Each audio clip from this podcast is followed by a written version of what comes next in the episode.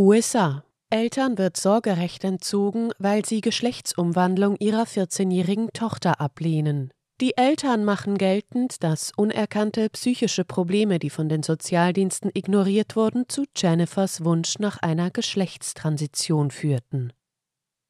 Sie hören einen Podcast von Transition News. Der folgende Beitrag wurde am 4. Februar 2024 von Konstantin Demeter veröffentlicht. Wenn es um medizinische Eingriffe bei Kindern und Jugendlichen geht, berufen sich die Behörden gerne auf deren Selbstbestimmung. Die Eltern haben dann nichts mehr zu sagen. So werden beispielsweise in der Schweiz Kinder und Jugendliche ab zwölf Jahren als urteilsfähig betrachtet und können sich ohne Zustimmung der Eltern gegen Covid-19 impfen lassen. Was die Änderung des im Personenstandsregisters eingetragenen Geschlechts betrifft, kann die Urteilsfähigkeit aber auch früher gegeben sein.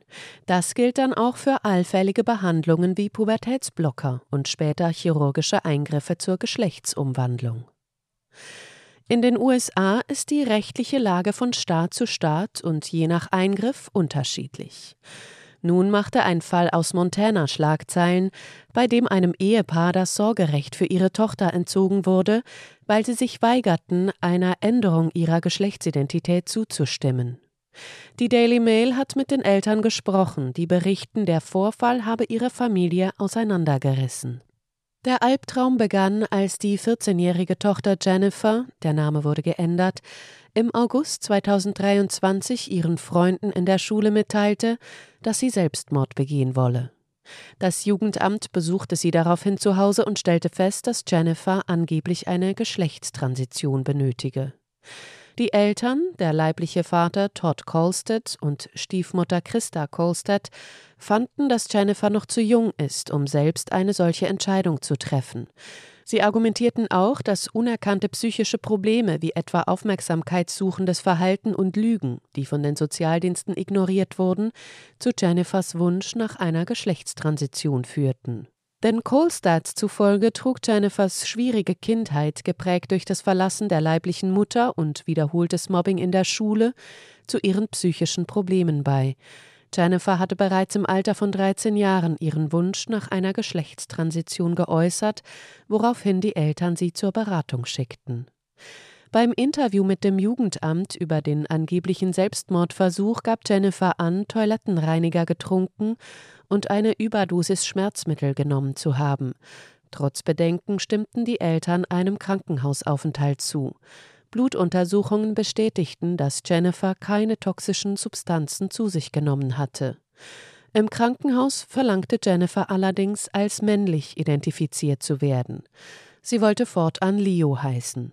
Die medizinischen Fachkräfte ignorierten die Bitte der Eltern, Jennifer beim Geburtsnamen zu nennen.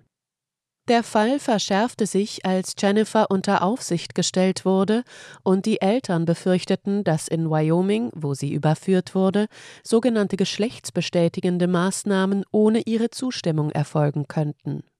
Schließlich wurde ihnen das Sorgerecht entzogen. Nach einem Monat wurde Jennifer in eine Einrichtung in Montana gebracht, in der sie weiterhin in ihrer Geschlechtsumwandlung unterstützt wird. Hier wird Jennifer erlaubt, eine Brustbinde und nur Männerkleidung zu tragen, ihren Kopf zu rasieren und reine Jungengruppen zu besuchen. Denn Colstats wurde ein Pflichtverteidiger zugewiesen, der ihnen riet, nett zu sein und den Empfehlungen des Jugendamtes Folge zu leisten. Die Eltern, die gegen die Entscheidung des Gerichtes protestieren, haben das Sorgerecht für sechs Monate verloren. Danach soll Jennifer in die Obhut ihrer leiblichen Mutter in Kanada übergeben werden, die nie wirklich Teil ihres Lebens war. Außerdem belegen Aussagen von Jennifer und dem Betreuer ihrer Schwester, dass die Mädchen ihre leibliche Mutter als gefühllos, missbräuchlich und verrückt beschrieben. Die Familie beklagt den Verlust der Einheit und die Veränderung des Familienlebens.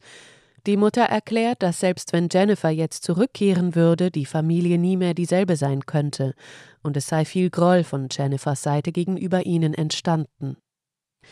Herr Colstead betont, dass er seine Tochter bedingungslos liebe und nur wolle, dass sie Entscheidungen treffe, wenn sie die Reife und Lebenserfahrung besitze, um die Konsequenzen zu verstehen. Der Fall reiht sich in ähnliche Fälle ein, in denen Eltern das Sorgerecht verloren, weil sie sich unter anderem aus religiösen Gründen weigerten, die Geschlechtsidentität ihrer Kinder zu akzeptieren. Die Daily Mail erwähnt dabei den Fall von Jeremy und Mary Cox aus Indiana. Die evangelikalen Christen hatten das Sorgerecht für ihren Sohn verloren, als sie sich aus religiösen Gründen weigerten, ihn als Mädchen zu identifizieren.